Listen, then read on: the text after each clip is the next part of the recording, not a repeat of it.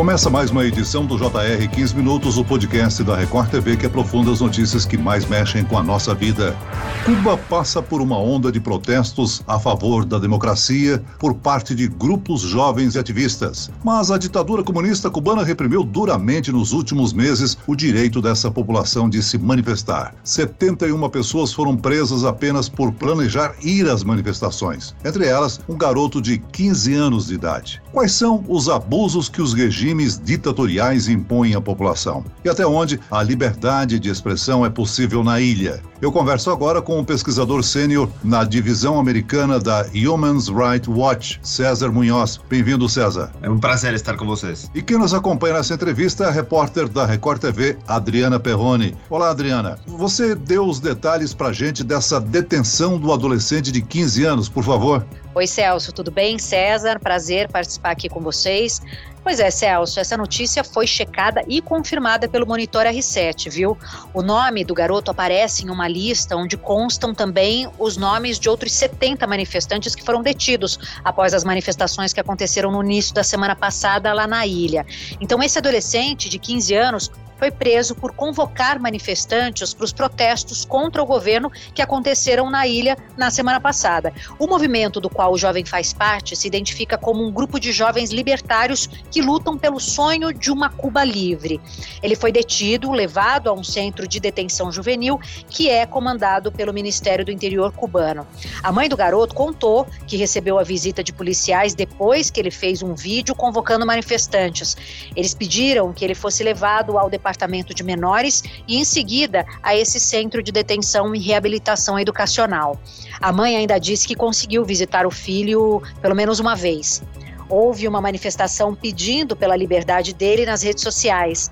Por causa dessa atenção que o caso chamou, o garoto foi solto na última sexta-feira. A manifestação, então, que deveria ter acontecido foi suprimida e está remarcada aí para o próximo dia 27. Celso. César, mesmo que não haja abuso físico ou tortura, a detenção de um menor por tentar se manifestar pacificamente é considerada um abuso dos direitos humanos, não é mesmo? É claro, acho que todas as pessoas que estão ouvindo este podcast vão concordar. Não é possível que uma pessoa, por eh, participar num protesto pacífico ou querer participar, e, menor, e pior, sendo eh, adolescente. Nós, eh, na Human Rights Watch, nós temos documentado outros casos anteriores de adolescentes presos, inclusive dos adolescentes de 17 anos. Eh, uma delas até sofreu violência sexual na prisão e eh, ela, por exemplo, foi presa porque passava por um protesto, nem participava. Nossos parceiros locais, organizações locais em Cuba, têm recebido denúncias de uns 30 casos de adolescentes recentemente eh, presos no contexto das protestas. A gente não confirmou todos esses casos, né? É, mas o que estamos vendo é uma repressão sistemática contra qualquer eh, pessoa que pense diferente e que se expresse de forma diferente ou que faça alguma crítica ao regime. E isso inclui é, adolescentes e, e jovens, adultos, qualquer um, basicamente. César, é, como você mesmo disse, não é a primeira vez que a ditadura cubana prende politicamente menores de idade. Na onda de protestos de julho, o governo foi responsável, inclusive, pela prisão de um rapaz e uma moça, ambos com apenas 17 anos de idade. O garoto ainda está preso, não tem direito à visita de familiares, já a menina cumpre oito meses de prisão domiciliar. Conforme o relatório da própria Human Rights Watch, ela foi interrogada no meio da noite e forçada a ficar nua diante de policiais. Gostaria que você contasse pra gente se é comum esse tipo de tratamento a menores de idade em regimes ditatoriais. Olha, eu acho que o, a característica fundamental de um regime ditatorial, como o cubano e qualquer outro, é a arbitrariedade, né? É o fato de que a lei não importa. O que importa é a vontade do regime, né? Então, por exemplo, eh, nesse caso dessa jovem de 17 anos que foi presa, como eu falei, ela não, nem estava participando na manifestação, estava passando por lá. Ela sofreu essa, essa violência sexual que você descreveu, ela foi obrigada a ficar nua na frente da polícia, se agachar, e depois teve um julgamento, por falar de alguma forma, que foi uma farsa, realmente. Ela foi condenada a oito meses de prisão por desordem pública, né? E ela só conseguiu falar com o advogado uns minutos antes da, do julgamento, né? O que temos visto é que esse tipo de julgamentos que são tremendamente injustos e, e, que violam os direitos humanos são comuns em Cuba, né? É, na verdade, a maioria das pessoas que foram presas em julho, né, que foi mais de mil, elas não tiveram acesso a um advogado, né? E as que teve acesso a um advogado foi como esta jovem, que foi uns minutos antes da audiência, e os advogados não têm acesso, muitas vezes, aos autos do processo. Então, não, eles não podem fazer uma, uma defesa efetiva das, das pessoas. E, e, finalmente outro elemento que, que é muito grave é que eh, nesses casos eh, a, a, prova principal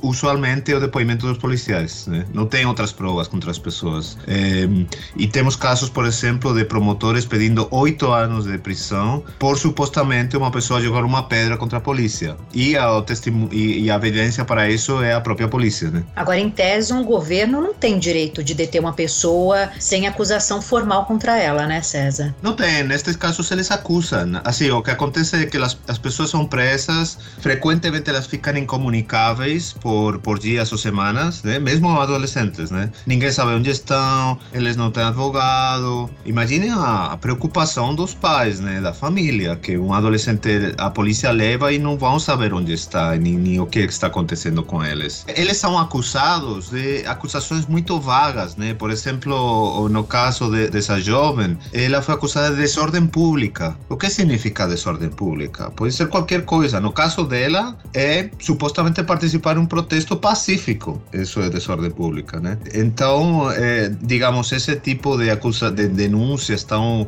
vagas, sem prova, é, abre a porta para a absoluta arbitrariedade, né? Agora, César, muitos dos casos de prisões e abusos políticos que nós vemos, porque a mídia internacional consegue acesso. Mas quantos casos nós nem chegamos a saber, né? Porque tanto os acusados ou os parentes de acusados não conseguiram contato com a imprensa ou mesmo com organizações como a Human Rights Watch. Você avalia que existe uma subnotificação desses casos em Cuba nesse momento? Não, totalmente. Assim, a informação que temos, assim, não tem dados oficiais de quantas pessoas foram presas. Então, por exemplo, quando nós falamos que são mais de mil em julho, é baseado em organizações eh, locais que, com as que trabalhamos, o trabalho que elas fazem é, é, procurar caso por caso, né? A família liga para a mãe, é, é, assim, né? Então, obviamente que pode ter casos, especialmente fora da capital, que, que ninguém conhece, né? Nós documentamos nós mesmos, né?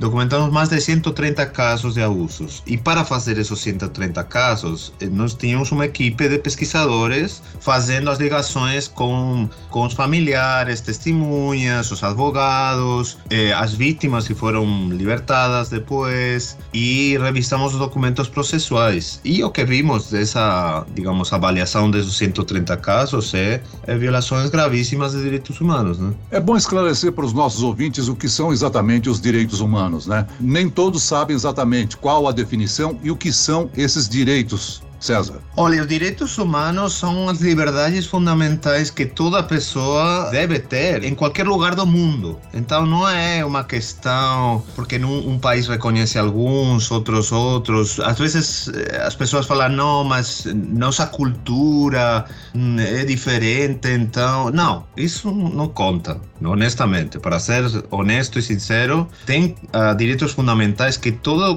todo ser humano tem direito, né? Por exemplo, liberdade expressão é um direito fundamental. Ou o direito de ter um devido processo se você é preso, né? Esses são direitos fundamentais. Esteja você em Cuba, no Brasil ou na Arábia Saudita, qualquer lugar. E esses direitos estão sendo violados em Cuba. Agora, César, não é de hoje que se discute muito a questão de violação de direitos humanos em Cuba. Gostaria de saber a sua opinião. Você acredita que a situação de repressão na ilha piorou nesses últimos tempos, sob o governo de Miguel Dias, ou já era assim sob o comando dos irmãos Castro? Na realidade, este tipo de abusos que estamos vendo agora acontecem faz décadas. Essa arbitrariedade, a, a digamos, a perseguição de pessoas que pensam diferente ou que falam ou que criticam o, o, o governo aconteceu no passado. O que mudou fundamentalmente foi os protestos de julho. Esse protesto de julho foi os maiores protestos da história cubana desde a revolução, né? E aconteceu aconteceram na ilha inteira. Foram organizadas pelas redes sociais. Acho que esse foi um fator é, diferente, né? Maior acesso da população à internet e protestos praticamente espontâneos, né? Onde as pessoas viam que tinha um protesto no lugar e na cidade deles eles saíam também para protestar. Isso tomou o governo por surpresa e a resposta foi brutal. Então, que mesmo que antes tinha abusos, que não tínhamos visto uma resposta assim massiva de violações, porque não tinha tido esses protestos, né? E esses protestos surgiram porque houve a implantação da telefonia móvel a partir de 2018 na ilha, né, César? Digamos, as queixas por, pela falta de liberdade existia antes. O que eh, mudou foi esse maior acesso à internet que ajudou a facilitou a organização, digamos, a difusão dos protestos. Agora, o que aconteceu foi que houve uma convocação de um novo protesto dia 15 de novembro, mas esse foi uma coisa organizada, né? Eh, em que principalmente os artistas cubanos eh, pediram as pessoas saírem na rua, etc.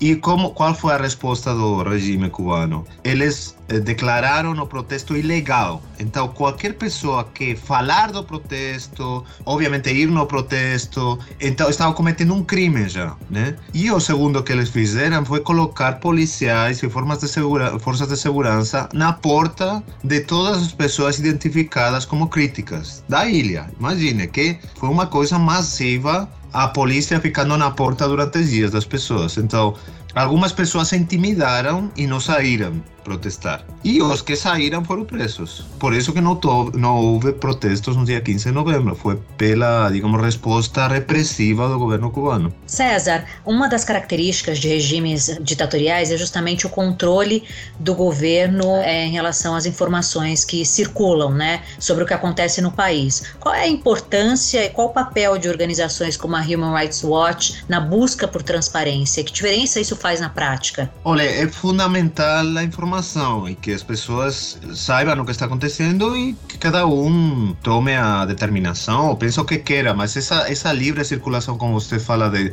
de ideias, de pensamentos, de notícias, é fundamental. E isso não existe em Cuba, né? Então é, é muito complicado. Eh, em, por exemplo, em resposta aos protestos de julho, o governo publicou em, em agosto um decreto que diz que as plataformas, os provedores de internet, né, devem suspender o serviço de internet eh, qualquer usuário eh, que publique informação que viola a ordem pública, né? Então, de novo, eh, esta esta linguagem tão vaga, né, e tão ampla, eh, de forma que, digamos, se você colocar uma um chamado para participar em protestos assim na internet, a, a, primeiro você pode ir preso, mas eh, com este decreto também as plataformas podem suspender as suas contas na internet, né? Por isso realmente é fundamental o apoio externo, digamos o que o governo cubano não quer é que se saiba o que está acontecendo lá estas eh, violações de, de, direitos humanos. E nós eh, e outras organizações eh,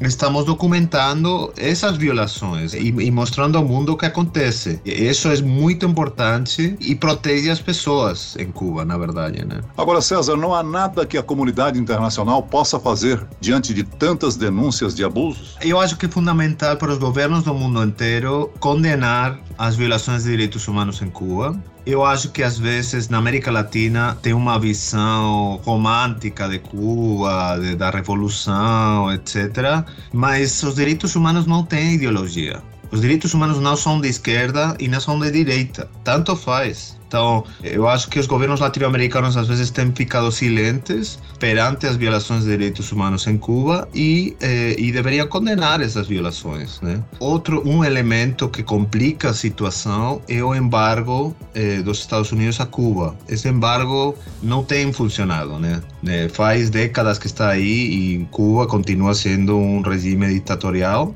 e o governo cubano usa o embargo como a desculpa, como digamos todos os problemas de Cuba é por causa dos Estados Unidos, o qual não é verdade. Agora, César, para finalizar, além de pesquisador, você é jornalista com passagem por diversos veículos de imprensa pelo mundo. Qual a importância da nossa profissão no combate à repressão e na denúncia de abusos? Alguns veículos cubanos têm se mostrado importantes para a projeção internacional de casos, como esse do adolescente, não é mesmo? Bom, e, e em, um, em um regime ditatorial como Cuba é fundamental. É o que estávamos falando, é, é fundamental saber o que está acontecendo, os fatos e e as pessoas depois podem tomar as decisões ou, ou, fazer a opinião que elas queiram, mas pelo menos você precisa dos fatos. Então, em um regime ditatorial como Cuba é muito difícil você ter isso. É fundamental que continue essa cobertura, essa atenção em Cuba no que está acontecendo, porque a, a pressão externa é crucial para apoiar os cubanos que querem mudar as coisas, que querem as liberdades que todos nós deveríamos eh, desfrutar, né?